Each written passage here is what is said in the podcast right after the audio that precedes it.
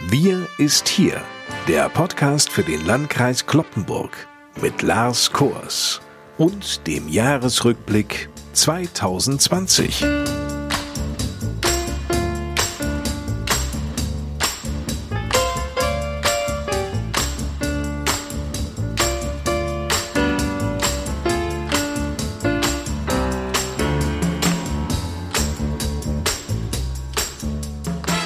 willkommen. Heute ist der 27. Dezember. Ein guter Tag zwischen den Jahren mal zurückzublicken auf 2020. Eigentlich würde ich das gerne zum Anlass nehmen, den Traumschiffkapitän sozusagen zu geben, mit einer Lobhudelei auf die Höhepunkte des Jahres 2020 mal zurückzuschauen an dieser Stelle. Doch irgendwie fühlt sich in diesem Dezember nichts nach Traumschifffinale an. Das Jahr war eher eine Folge, in der das Schiff crasht, sich alle Paare trennen und das Kapitänsdinner ohne Eisbombe stattfindet. Denn für uns alle wird 2020 immer das Corona-Jahr bleiben. Klar, viele von Ihnen werden sich dann auch an schöne Momente erinnern, ganz bestimmt. Und ein bisschen Hoffnung auf Besserung gibt es in dieser Pandemie ja auch. Doch so richtig traumhaft war das Jahr 2020 wohl für kaum jemanden. Sorgen um den Job, Sorgen um die Gesundheit, Sorgen um die Zukunft. Corona überlagerte bei uns im Landkreis Kloppenburg wie auch im Rest der Republik so vieles. Unsere Gäste in diesem Jahresrückblick im Kreishaus in der Kloppenburger Eschstraße sind Hedwig Sänger, Pastoralreferentin und Krankenhausseelsorgerin aus Friseute, Dr. Martin Feltes, pädagogischer Direktor der Katholischen Akademie Stapelfeld, Ralf Göken, Schulleiter des Kopernikus-Gymnasiums in Löningen und Andreas Wiebock, Vorstandsmitglied des Caritas-Vereins in Alteneute und natürlich auch der Hausherr Johann Wimberg.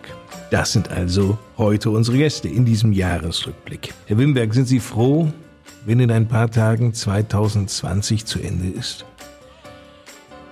Ja, äh, tatsächlich, äh, tatsächlich freue ich mich darauf, dass wir vieles hoffentlich hinter uns lassen können, wenn dann die Perspektive auf 2021 eine bessere ist. Und das habe ich im Gefühl und damit die Hoffnung, dass wir 2021, wenn es auch noch Geduld erfordert, auch in dem neuen Jahr, doch ein kleines Licht am Ende des Tunnels sehen werden. Und das hat etwas mit den Impfungen zu tun, die ja kommen werden. Und das verschafft mir die Hoffnung, dass es, was Corona angeht, hoffentlich nur besser werden kann. Lassen Sie uns auf das Jahr 2020 zurückblicken.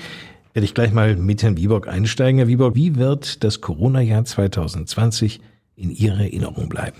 Gerade so dieses Thema des immer schneller, immer höher, immer weiter hat sich doch umgekehrt auf die Besinnung der wesentlichen Werte, glaube ich, die auch die Gesellschaft prägen und, und einfach auch zusammenhalten.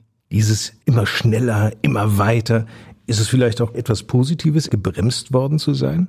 Ja, ich glaube schon. Also es gab ja nur dieses Thema immer schneller, immer höher und immer weiter. Und mit der Pandemie gab es ja einen Bruch. Und man musste sich darauf besinnen, welche Personenkreise es eigentlich gilt zu schützen und was unsere Gesellschaft zusammenhält. Und das sind im Wesentlichen die Personen, die auch dafür sorgen, mit um sich zu agieren, den Nächsten auch zu sehen und dafür Sorge zu tragen, dass wir alle gesund bleiben. Als Schulleiter hat man ja eine besonders starke Fürsorgepflicht für die zahlreichen Schülerinnen und Schüler. Ich muss Sie mal fragen, wie viele Schülerinnen und Schüler haben Sie am Kopernikus-Gymnasium, Herr Göken? 850. Wann war der erste Moment, wo Sie merkten, Menschenskind, da kommt was auf uns zu, was wir so überhaupt noch nicht greifen können? Naja, wir haben von außen das natürlich immer verfolgt in den Medien, das ist ganz klar. Und ein bisschen schockiert waren wir dann natürlich, als ich bei einer Sitzung in Löningen saß. Da ging es bei uns um das Thema Mensa. Dann wurde ich rausgerufen und dann hieß es, äh, es gibt jetzt einen Lockdown das war der Zeitpunkt für mich, wo ich sagen musste, jetzt ist es tatsächlich richtig angekommen. Dann war die Schule ja wie die ganze Gesellschaft im Grunde erstmal komplett runtergefahren. Und dann ging es bei uns an der Schule sehr verschärft, muss man sagen, dann nochmal wieder los. Am im Grunde 13. September. Das kann ich gut erinnern, weil es ein Sonntag war und ich morgens angerufen wurde, dass ein Schüler infiziert sei und ich war total unsicher, was man überhaupt zu tun hat. Hatte natürlich vieles gelesen, aber Theorie und Praxis, dazwischen ist natürlich ein Riesenunterschied. Auf einmal war Corona da. Dann war Corona da. Ich habe mit einem Kollegen, Schulleiterkollegen telefoniert, der schon mal betroffen gewesen ist aus einem anderen Landkreis. Und dann dauerte es drei Tage und dann war unsere Schule komplett betroffen. Und der Landkreis hat dann ähm, die Schule dicht machen müssen. Wie läuft sowas denn ab, auch im Kollegium? Wir haben natürlich klar gegliedertes Organisationsprogramm. Wir haben auch Leute, die für die Öffentlichkeitsarbeit zuständig sind, auch nach innen und nach außen. Und da werden dann viele Gespräche geführt. Das läuft bei uns über das schulinterne Netzwerk iSurf. Wichtig ist es natürlich, die Schüler zu informieren. Wichtig ist es, die Eltern zu informieren. Wichtig ist natürlich auch, die Kollegen zu informieren. Mhm. Das ist durchaus eine Herausforderung. Sie nannten gerade eben einen ganz wichtigen Aspekt, nämlich wie geht man mit der Öffentlichkeit jetzt um? Sie haben einmal die besorgten Eltern, die Sie wahrscheinlich ständig mit Fragen konfrontieren. Ja. Sie haben die Schülerinnen und Schüler, da nimmt das Ganze wie ein Lauffeuer in seinen Weg, weil jeder hat ja noch was anderes gehört und dann wird das plötzlich eine riesige Sache in Löningen. Und dann haben Sie natürlich noch die Öffentlichkeit, die auch hellhörig geworden ist. Plus die sozialen Netzwerke. Das ist richtig. Und das war natürlich sehr interessant, weil in der heutigen Zeit die sozialen Netzwerke im Grunde schneller sind als die tatsächliche Information manchmal. Und das hat uns auch immer wieder erwischt. Aber ich muss sagen, da haben wir immer wieder dann äh, Rücksprache gehalten, in dem Fall jetzt mit dem Schulträger, mit dem Landkreis. Das hat wirklich gut funktioniert.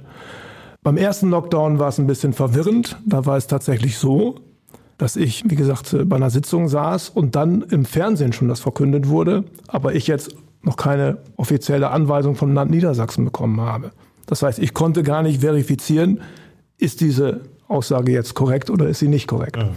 Das war ein bisschen problematisch. Herr Göken sagte gerade, Herr Wimberg, dass die Kommunikation manches Mal doch zu wünschen übrig ließe. Nicht die Kommunikation zwischen Kreishaus und der Kopernikus-Schule in Löningen, wohl aber, wenn es darum ging, einfach mal Dinge rechtzeitig auch bekannt zu geben, wie künftig Erlasse sein werden oder worauf sich eine Schule oder ein Schulbetrieb einstellen muss. Waren Sie da eigentlich als Landkreis Kloppenburg in einer ähnlichen Situation, dass Sie so auch als Landrat manches Mal dachten, Menschenskind, was denkt ihr euch eigentlich in Hannover, wie schnell wir hier nochmal was eben umsetzen können? Ja, in der Tat, das war teilweise bei uns ganz genauso. Es gab eine Zeit lang, da gab es die entsprechenden Verordnungen des Landes, die sich innerhalb einer Woche anbahnten, von denen man wusste, da kommt jetzt etwas, da ist etwas in Vorbereitung. Und dann zog es sich hin, bis dann freitags, meistens freitags mittags, dann die tatsächliche Verordnung im Originaltext vorlag und dann die Gültigkeit dieser Maßnahmen am Montag einsetzen sollte. Und das war natürlich kurzfristig und das hat natürlich dazu geführt, wir mussten schauen, inwieweit müssen wir die Verordnungen des Landes berücksichtigen, müssen wir noch in Allgemeinverfügungen, gerade in der ersten Zeit war das der Fall, für uns hier vor Ort etwas regeln. Und das war schon sehr ambitioniert, um das in der Kurze der Zeit dann umzusetzen, damit es auch wirklich am Montag gelten kann. Wir haben ja gehört, für so Einrichtungen wie Schulen ist das dann nicht so ganz unkompliziert, das in so kurzer Zeit äh, umzusetzen. Haben Sie noch die Erinnerung, wenn Sie Corona zum ersten Mal wirklich als eine, sag ich mal, Bedrohung auch wahrgenommen haben? Ja, daran kann ich mich sehr gut erinnern, da ich auch Krankenhausseelsorgerin bin und damit in dem entsprechenden Führungsstab drin war, der die Planung fürs Krankenhaus gemacht hat. Wie kann und wie muss das Krankenhaus sich aufstellen?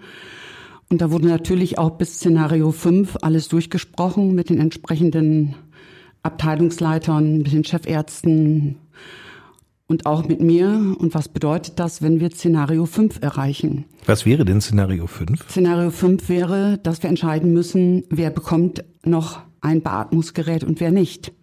Wir also quasi Bilder wie in Italien. Ne? Genau. Und was nehmen wir nicht ab? Wir haben diese Stufen natürlich alle durchgesprochen, um vorbereitet zu sein. Und das war für mich so ein Punkt, wo ich auch, ja, eine schlaflose Nacht hatte. Die Seele arbeitet auch nachts weiter, ne, Frau Singer? Ja, das ist so. Und gerade wenn man so nah am Patienten und auch an im Pflegeheim arbeitet, dann nimmt man auch bestimmte Dinge schon manchmal mit nach Hause, obwohl man professionell natürlich weiß, dass man es nicht soll. Aber dennoch ist gerade in dieser Situation, wo wir jetzt sind, wenn dann die Patienten am Anfang beim absoluten Shutdown keiner Besuch bekamen, nur noch Anrufe möglich waren, äh, dann hat man schon auch die Angst und die Einsamkeit der Menschen gespürt. Worunter litten die Patienten? in diesen vergangenen Monaten? Dass sie keinen Kontakt zu ihren nächsten Angehörigen hatten. Und keiner ihnen sagen konnte, wie lange das jetzt dauert. Ne? Ja, einmal das und dieses körperliche, dieses Dasein fehlte. Ne?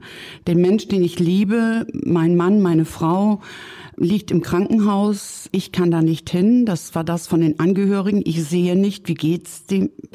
Wir haben dann Gott sei Dank ganz schnell überlegt, das per Face-to-Face-Telefonieren an vielen Stellen umzusetzen, sodass die Angehörigen und Oma und Opa oder auch die Enkelkinder Oma und Opa mal sehen konnten. Einfach, das hat unheimlich gut getan, ja.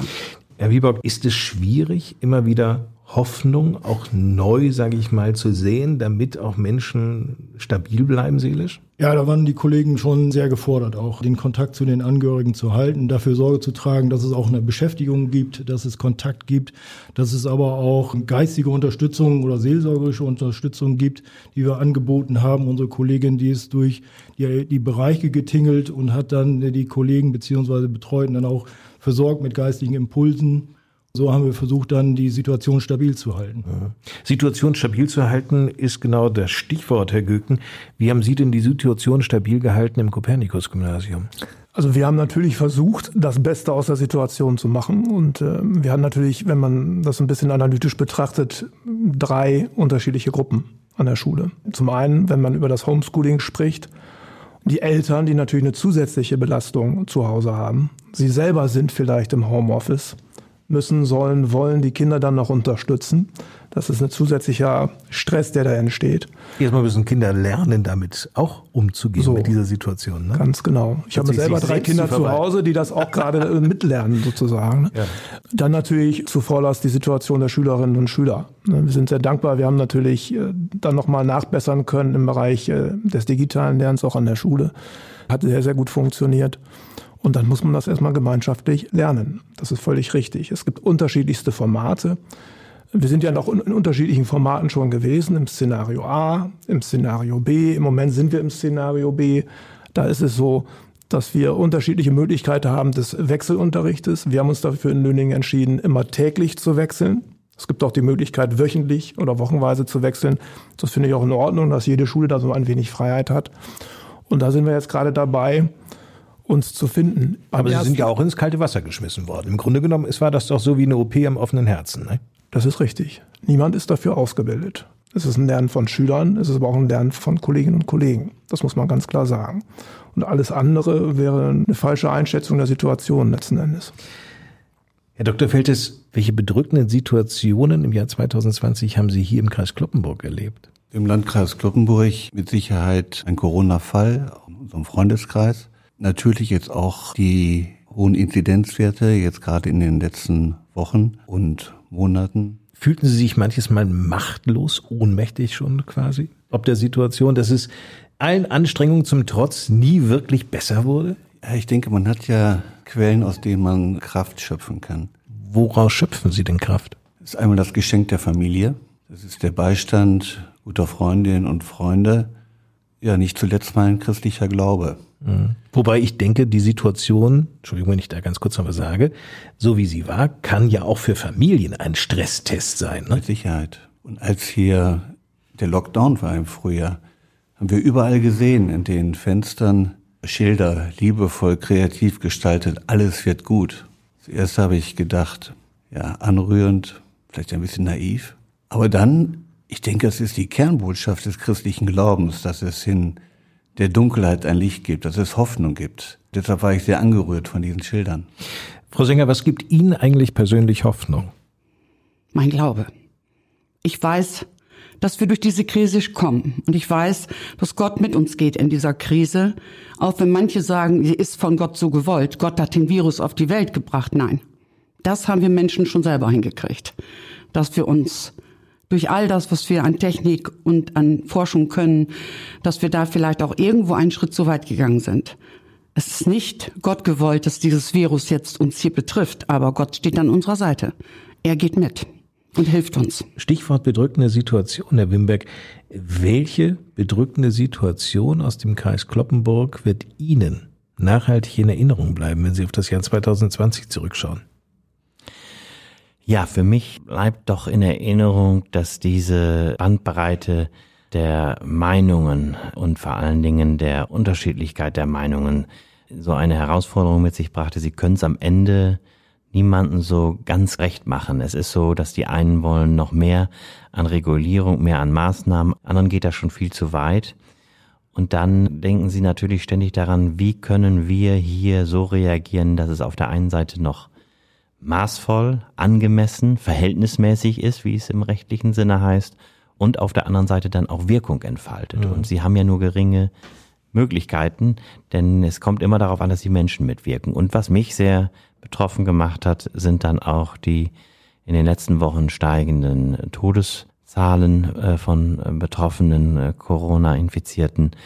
Da hatten wir am Anfang der Pandemie ja im Grunde genommen so gut wie keine Todesfälle, aber jetzt in den letzten Wochen doch deutlich mehr. Und das macht dann schon betroffen. Herr Dr. Feltes, alles wird gut. Haben Sie gelesen? Sagen Sie, ja, wir müssen hier auch zusammenhalten. Dieser Zusammenhalt im Landkreis Kloppenburg ist gerade in dieser Zeit so wichtig unter den Menschen. Ja, genau. Wir können so viel lernen aus dieser Krise. Und Zusammenhalt ist ein ganz wichtiger Aspekt. Wir können lernen, vielleicht auch mehr ja, demütiger zu sein, bescheidener zu sein diese Hybris, dass alles kontrollierbar ist, dass alles berechenbar ist. Corona zeigt der Unberechenbarkeit, dass man nicht alles berechnen und kontrollieren kann. Zusammenhalt ja, habe ich dankbar erleben dürfen, Solidarität, aber auch genau das Gegenteil, nämlich egozentrisches Verhalten. Nicht nur beim Kampf um das Klopapier. Ich habe erlebt Kreativität, ich nochmal an die Schilder denke, mhm. aber das Gegenteil auch, Lethargie. Ich habe erlebt Empathie, das Mitfühlen mit Betroffenen, mit den pflegenden Berufen, aber dann auch eine erschreckende Gleichgültigkeit. Man kann sehr viel lernen aus dieser Krise. Inwiefern erschreckende Gleichgültigkeit? Ich denke nur an die Demos gegen die Maßnahmen, die ich erschütternd, die ich entsetzlich finde. Diese mhm. Aggressivität, diese Irrationalität und diese Gleichgültigkeit über den Betroffenen und gegenüber denjenigen, die sich aufopfern und sich einsetzen. Sich über andere erheben. Genau. Was lösen solche Demos bei Ihnen aus, Herr Gügen? Also für mich ist das so, dass ich denke, dass wir häufig glauben, wir leben in einer aufgeklärten Gesellschaft. Mhm. Und wir sind keine aufgeklärte Gesellschaft. Das hat mir das jetzt nochmal wieder ganz stark vor Augen geführt. Ja. Wir sprechen immer wieder von Mündigkeit. Und das hier ist nicht nur unmündig, das, was da passiert ist, der Vergleich mit Anne Frank, Sophie Scholl, das ist nicht unmündig, das ist schlichtweg dumm. Ich greife nochmal das auf, was Dr. Feltes uns gerade erzählte, der ja sagte, er habe überhaupt gar kein Verständnis für die Demonstrationen gegen die Maßnahmen, die eingeleiteten von Bund und Ländern. Was lösen diese Diskussionen und auch Demonstrationen bei Ihnen aus, Herr Wimberg?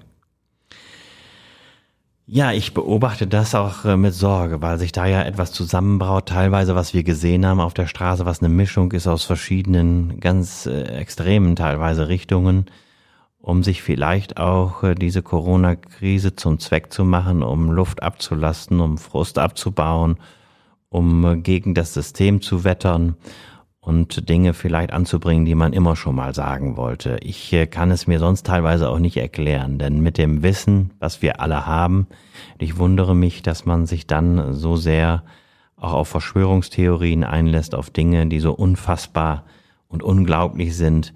Niemand hat ja hier irgendwo Spaß und Freude daran oder verschafft sich damit Applaus wenn er Einschränkungen vornimmt in Grund- und Freiheitsrechte. Das ist ja nicht etwas, was jemand sich auch in der Politik wünscht, um da dann entsprechend tätig zu werden, sondern das fällt jedem sehr, sehr schwer. Und dass man das auch sicherlich kritisch diskutieren kann, wie weit muss man oder darf man gehen, auch im Zusammenhang mit der Bekämpfung einer Pandemie. Ich glaube, auch dagegen ist nichts einzuwenden. Aber das, was da sich teilweise auf der Straße abspielte, war nicht nur ignorant, gegenüber der Pandemie und denen, die auch von der Pandemie betroffen sind, sondern es war auch teilweise sehr dumm. Deshalb kann ich nur sagen, äh, wundert mich das hier und da. Ich bin immer froh und das motiviert mich dann auch wieder, dass der große, große Teil der Gesellschaft doch äh, die Maßnahmen mitträgt. Aber wir müssen immer wieder sehr viel erklären, damit auch die Geduld nicht abreißt. Denn ich weiß ja selbst von mir und von anderen, auch die weit weg sind von Corona-Leugnern, dass doch diese Geduld arg strapaziert wird, je länger die Pandemie dauert. Ich frage mich immer wieder, Herr Wimberg, wie kann es einem Politiker, einem Landrat gelingen, verbale Angriffe nicht persönlich zu nehmen? Denn ich kann mir vorstellen, dass viele Menschen in ihrer Hilflosigkeit, in ihrer Frustration ganz einfach ihren Frust projizieren dann auf einen Landrat beispielsweise und sagen, ihr im Kreishaus, ihr macht nichts, ihr seid viel zu langsam, ihr hättet das und das ganz anders machen müssen. Und der Landrat, der ist auch nicht in der Art und Weise aktiv geworden, wie ich mir das wünsche. Das ist wahrscheinlich noch vorsichtig ausgedrückt. Aber wie lassen Sie das nicht an sich rankommen? Weil man das ja immer auch ein bisschen differenzieren muss und sagen muss, es ist ja nicht völlig egal, wer da jetzt nur Landrat wäre, ob nun Johann Wimberg oder XYZ, dieser Frust würde sich gegen jeden richten, der in dieser Position wäre.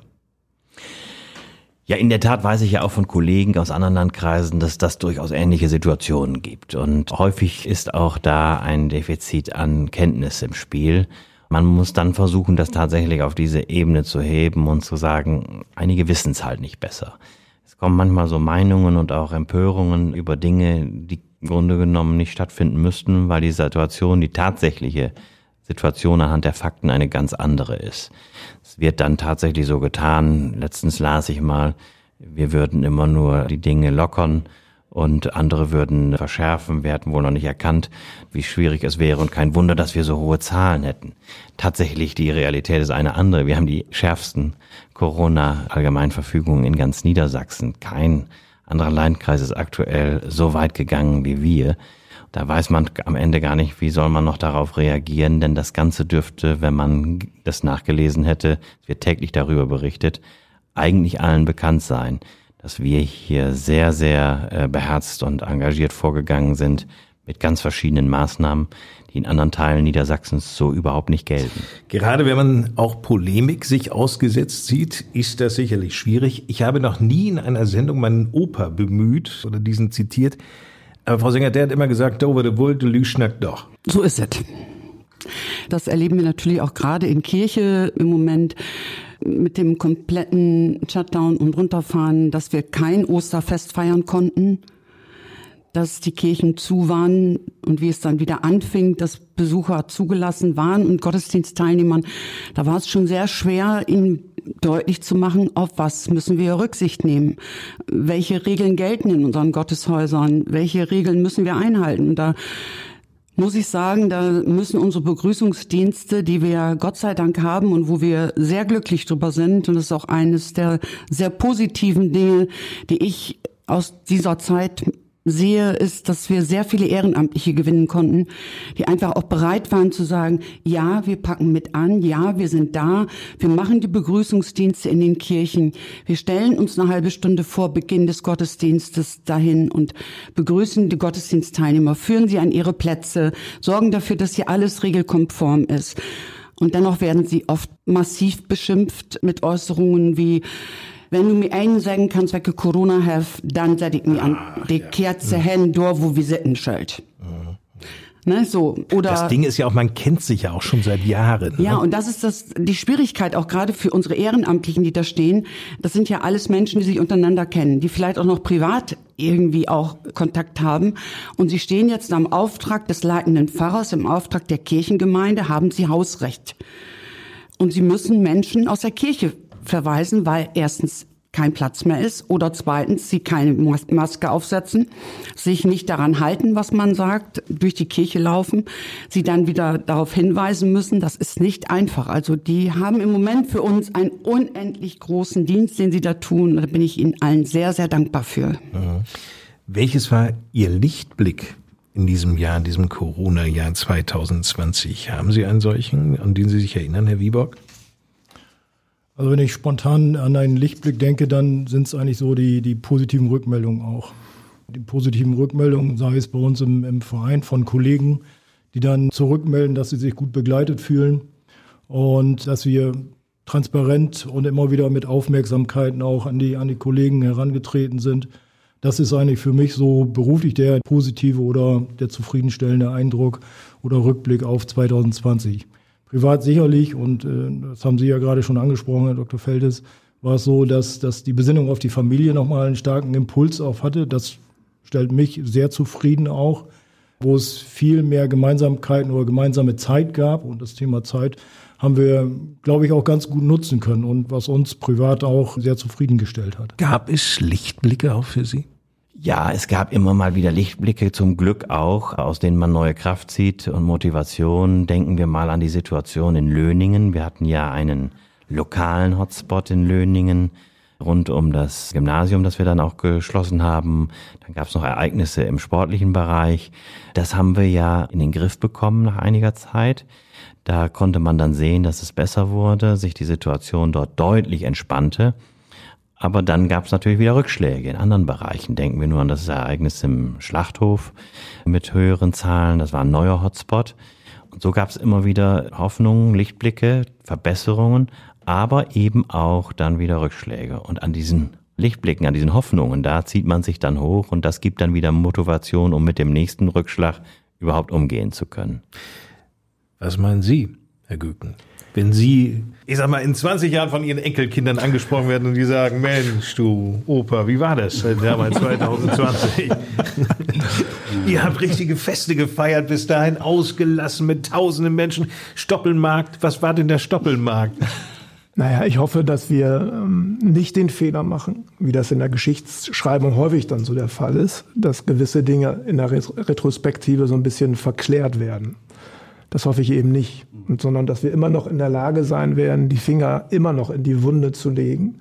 Dieses Wort, was sich jetzt entwickelt hat, Brennglas, ne? das ist ja auch so ein schönes Bild dafür, dass die Probleme, die wirklich wichtig sind, jetzt nochmal wieder deutlicher hervorgetreten sind. Ja. Und es muss unsere, unsere aller Aufgabe sein, diese Probleme weiterhin im Brennglas zu behalten. Und wenn wir dann wieder in 20 Jahren zusammensitzen, in trauter Runde, vielleicht sagen wir dann, ja, das haben wir ganz gut hingekriegt. Und wir haben aus der Krise, aus dieser außergewöhnlichen Situation etwas Positives mitnehmen können. Was kann aus Ihrer Sicht Positives übernommen werden, Herr Wieberg? Eine Lehre, die ich persönlich auch daraus gezogen habe, ist, dass Corona vieles technisch auch möglich gemacht hat, zu kommunizieren. Da gab es vor Corona durchaus Vorbehalte bezüglich Videokonferenzen oder digitaler Formate, bestimmte Dinge auch zu vermitteln. Das ist verändert. Nichtsdestotrotz ist es so, das ist eben auch schon angeklungen, dass ich glaube, der Kit der Gesellschaft, die Begegnung und das Miteinander sein und die persönliche Begegnung auch ist. Und das darf nicht in, in so einer Art Erosion jetzt, jetzt ausgehöhlt werden. Das muss zusammengeführt werden und das brauchen wir. Und, und da muss auf allen Ebenen auch dieses Bewusstsein da sein, dass Begegnung möglich gemacht wird, aber auch aller unterschiedlichen Be Bevölkerungsgruppen auch. Wenn wir auf das Jahr 2021 schauen, das in wenigen Tagen nun beginnt, was wünschen Sie sich für 2021, Herr Wieburg? Also ich hoffe ganz, ganz ehrlich auch auf den Impfstoff, das muss ich sagen, weil die Zeit jetzt zum Ende des Jahres 2020 doch schon sehr, sehr zehrend ist. Man ist erhöht aufmerksam, man ist erhöht vorsichtig auch. Man hat aber den ganz starken Wunsch, wieder mit Menschen zusammenzukommen und äh, gemeinsam zu sitzen, zu sprechen, zu feiern und sich zu begegnen, zu umarmen und alles, was dazugehört. Zum anderen denke ich aber auch, wir werden durchaus noch einige Zeit brauchen, um wieder in eine gewisse Normalität, in eine andere Normalität zurückzukehren. Herr Dr. Feltes, was wünschen Sie sich für 2021? Ich wünsche mir, meine 92-jährige Mutter wieder umarmen zu dürfen. Und was wünschen Sie sich, Herr Goethe? Also ich wünsche mir beispielsweise außerhalb von Schule, also außerhalb von meinem Bereich, ähm, in dem ich professionell tätig bin, dass zum Beispiel wieder Vereinssport stattfinden kann. Also das ist ja auch das Ehrenamt, da wurde gerade auch schon angesprochen, als Kit der Gesellschaft ist ein wesentliches Fundament, auch hier im Südolmunger Münsterland. Das fehlt natürlich den Kindern, das fehlt den Älteren. Wir haben gerade noch mal im Vorgespräch über unterschiedliche Dinge gesprochen, die uns auch ganz konkret im Moment nicht zur Verfügung stehen. Und ich glaube, dass das ganz wichtig ist. Die Umarmung, ne? vielleicht der sportliche Austausch. Das ist ja im Moment alles sehr, sehr eingeschränkt möglich. Und diese sozialen Kontakte wieder pflegen zu können, darüber würde ich mich freuen im nächsten Jahr.